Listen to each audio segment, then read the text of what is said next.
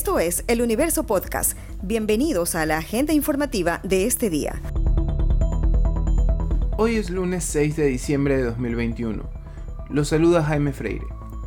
Santiago Guarderas presidirá hoy la sesión solemne por los 487 años de fundación de la ciudad, con una agenda marcada, más que por las celebraciones, por los temas pendientes y un controversial balance de este fin de semana de fiestas.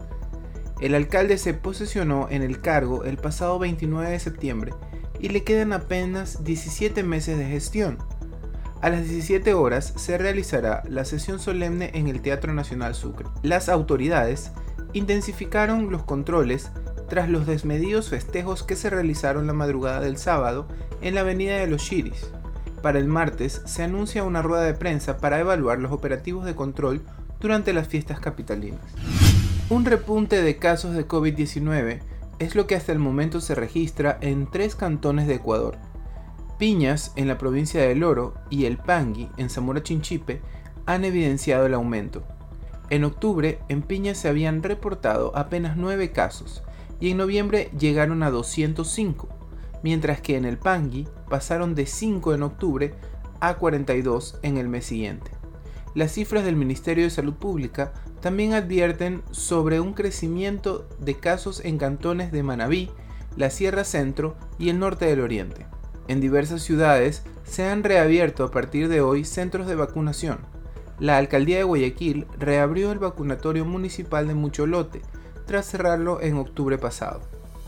En este vacunatorio se podrán recibir primeras, segundas y terceras dosis. La alimentación de los presos es el gasto más fuerte del presupuesto penitenciario que paga el Estado ecuatoriano, cuyo monto presupuestado en este 2021 asciende a los 41 millones de dólares. Sin embargo, este no es el único rubro en los gastos fijos que tiene el sistema carcelario del país, que actualmente está en estado de excepción. Otro de los gastos fijos es el del traslado o rotación de los reos cada uno representa el desembolso de 100.26 dólares por parte del Estado. Familiares de los reos cuentan que no es suficiente con la alimentación proporcionada por el Estado y que la corrupción no ha acabado, ya que el ingreso de comida se paga entre 20 y 100 dólares.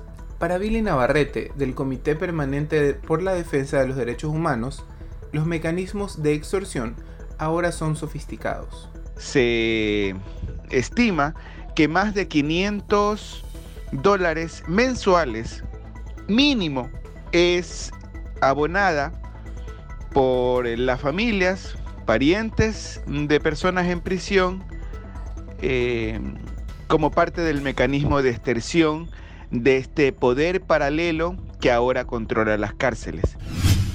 Ecuador contará con datos estadísticos actualizados del sector agrícola y ganadero en el 2024.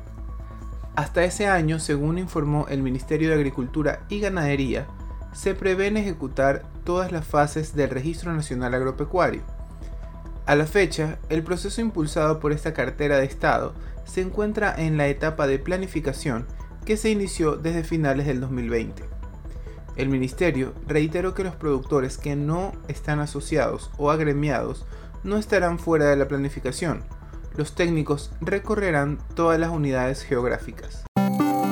Esta noticia ha estado entre lo más leído del universo.com en las últimas horas. Tras postergarse durante una hora por una lluvia intensa, se disputó la final de ida de la Liga Pro entre Independiente del Valle y Emelec.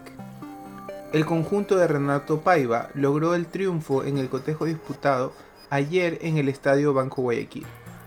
Los del Valle se pusieron en ventaja con gol de Junior Sornosa a los 21 minutos. De tiro penal, el propio jugador anotó el 2 a 0 que inició el segundo tiempo. Jonathan Bauman amplió la diferencia en el minuto 74. Por Emelec, en los minutos de adición, descontó Sebastián Rodríguez. El cuadro azul tuvo la expulsión de Alejandro Cabeza.